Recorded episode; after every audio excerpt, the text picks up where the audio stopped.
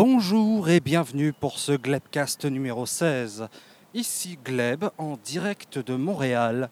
Je suis actuellement en train de marcher dans des petites rues résidentielles de Westmont, je crois.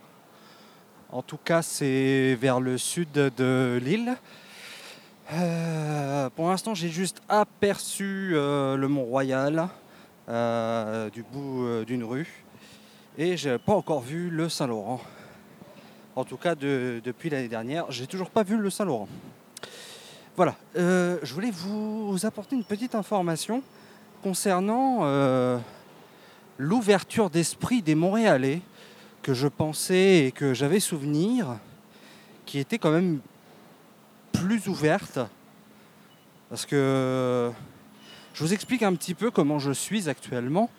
Euh, donc euh, pour certains qui m'ont vu en photo, j'ai une moustache en crochet. Donc euh, les moustaches traditionnelles qui tiennent à la cire. Je pense que tout le monde voit un petit peu comment c'est. Et qui sont assez longues, avec les cheveux longs. Et j'ai également une espèce de tresse qui me barre la tête et qui tient mes cheveux. Donc j'ai un look un peu spécial. Jusqu'à présent, dans Paris, j'ai eu assez peu de, regards, et surtout des regards amusés. Et euh, ici, j'ai aussi les mêmes regards, mais j'ai aussi des regards un peu plus... un peu moins sympathiques, un peu plus... les gens qui jugent. J'avais pas souvenir... Euh, euh, que les gens étaient comme ça ici. Donc ça m'étonne un peu. J'espère que euh, d'ici la fin de mon séjour, ce juger, je l'aurai moins. Et que c'est juste mon attitude de touriste qui fait ça. J'en sais rien du tout. En tout cas, ça m'a étonné parce que j'avais souvenir et tout le monde dit que les, les Montréalais et les Québécois en général ont une très grande ouverture d'esprit. D'ailleurs, je l'ai constaté il y a deux ans quand j'étais venu. Le nombre de personnes aux cheveux colorés des coiffures excentriques, c'est assez impressionnant. Mais j'en vois moins qu'il y a deux ans quand même. Hein. Il y a encore des coiffures excentriques, mais beaucoup moins qu'il y a deux ans. Donc je ne sais pas si c'est un changement de mentalité qui est en train de s'opérer, je ne sais pas.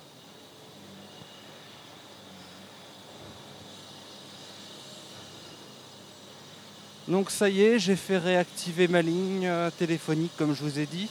Et j'avais eu un petit souci avec euh, l'Internet. Et maintenant je l'ai. Donc euh, maintenant je peux enfin tweeter en direct ce que je fais et vous envoyer quelques photos. Pour l'instant je n'en ai pas envoyé mais je peux le faire. Il peut le faire. Et oui. Bon là j'arrive dans une rue un peu plus passante. Je ne sais pas comment les gens vont réagir en voyant me trimballer avec un micro euh, XLR et parler dans le vide, comme si j'étais un journaliste. J'en sais rien. Je suis pas journaliste, moi. Bon, pour l'instant, il n'y a personne qui me regarde. C'est très bien. Oh là là, des travaux. Encore des travaux pour Hydro-Québec. Ah non, il y a le téléphone aussi.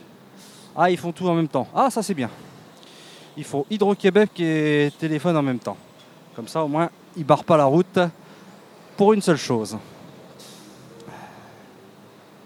J'attends le petit bonhomme vert. Enfin, petit bonhomme vert. Ici, c'est pas un bonhomme vert, c'est un bonhomme qui court, enfin un bonhomme qui marche, ou un bonhomme qui est, ou une main qui dit de s'arrêter.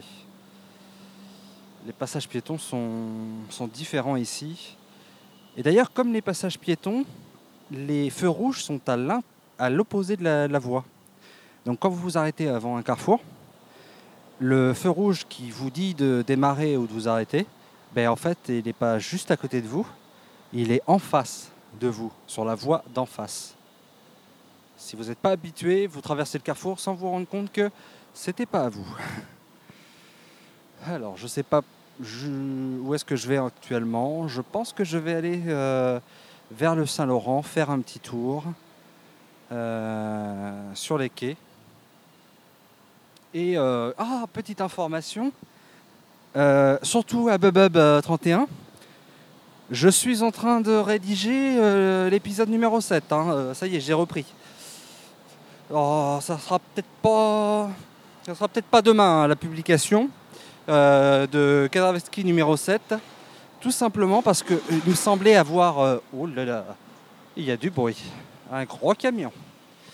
Euh, il me semblait avoir écrit au moins 5-6 paragraphes.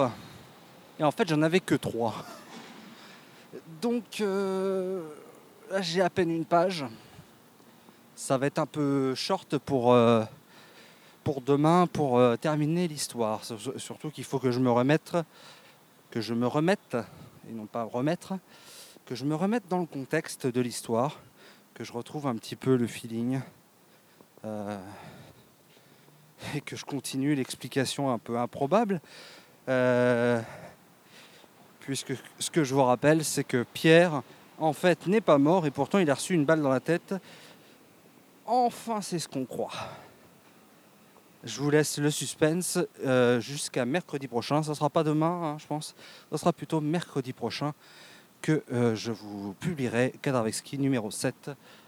Parce qu'il faut quand même que je profite de mes vacances, merde. Hein? Allez, je vais faire une petite pause musicale. Magie du montage. C'est tout de suite après que ça va partir. Et je ne sais pas encore ce que je vais vous mettre dans les oreilles. Je vous laisse. À tout à l'heure.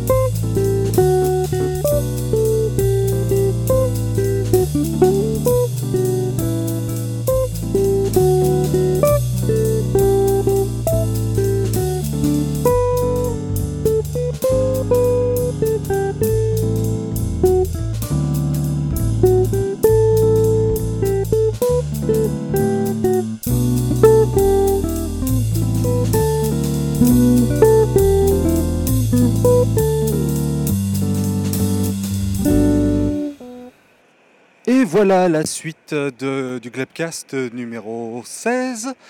Donc je sors à l'instant, là je suis euh, rue Saint-Denis, bah, le quartier des arts. Euh, Enfin on, on est vraiment pas loin. Donc euh, le show est terminé, ce fut un- une très bonne expérience. Je viens d'apprendre en plus que demain il y avait un deuxième podcast de Mike Ward sous écoute, eh ben, du coup, il y en aura un deuxième demain. J'ai pu euh, discuter un petit peu avec euh, Mike Ward et c'était vraiment un plaisir. Et il ne déroge pas à, sa réputation. Effectivement, il est vraiment euh, impliqué dans le comment dire dans le lancement, dans le la découverte de nouveaux talents. Euh, parce que quand je lui ai demandé quelques conseils pour pouvoir démarrer, il, m'a même rattrapé pour me donner des conseils supplémentaires.